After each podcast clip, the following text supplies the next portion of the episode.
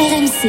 Midi 14h, Brunet Neumann. Mesdames, Messieurs, nous allons acquérir dans quelques instants Le français de l'étranger. Bonjour Cédric.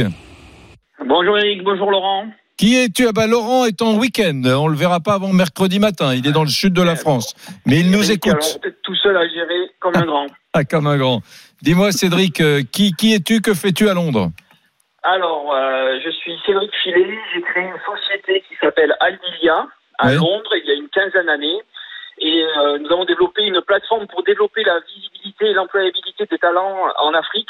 Mhm. Nous avons euh, une présence dans une quinzaine de pays avec près de 600 personnes euh, sur le terrain Mhm. aujourd'hui. Ça, c'est ton job. Ça, c'est donc pour euh, de- de- des ressources humaines pour l'Afrique. Voilà, c'est ça.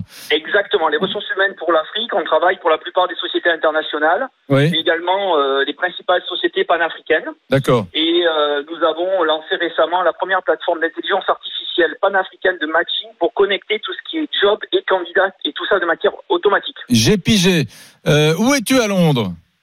À Londres, même, je suis dans l'ouest de Londres, dans un quartier qui s'appelle Hammersmith. Londres est-elle une capitale plus propre que Paris? Euh, C'était le cas, je suis pas sûr que euh, ça le reste, mais pour l'instant, les gens sont assez civilisés, oui. D'accord. Le, Brexit, c'est derrière, c'est fini. On, respire et on voit des perspectives encourageantes malgré la crise du Covid. Euh, à Londres ou, pas du tout? On est toujours dans la, crainte de l'avenir sur le plan économique. Non, le, Brexit, c'est devant nous, c'est à la fin de l'année. Jusqu'à présent, on n'avait pas trop été impacté. Et clairement, on le voit, surtout nous, euh, société internationale dans les ressources humaines spécialisées sur l'Afrique, avec des problématiques de déplacement, de facturation. Euh, sommes profondément européens, euh, citoyens du monde, Mm. euh, avec des nationalités du monde entier. Et le, le Brexit va nous impacter.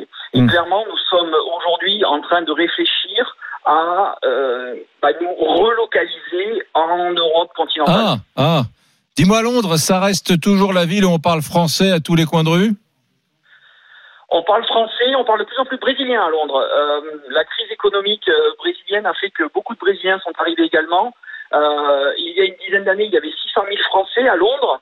Mm. Et aujourd'hui, ça a un petit peu baissé avec le Brexit, mais effectivement, euh, tu peux venir à Londres et tu risques d'entendre français euh, assez régulièrement. Il y a des quartiers qui sont très, très euh, connotés auprès de la communauté française. D'accord. Bon, tu aimes cette ville, elle, elle- elle a une dimension électrique extrêmement à, à Londres, tout bouge, tout va vite, c'est assez enivrant. C'est pas une ville où on roupille. Non, non, c'est pas une ville où on roupille ou alors on roupille pas longtemps. Euh, ça ne s'arrête pas, c'est quand même fatigant.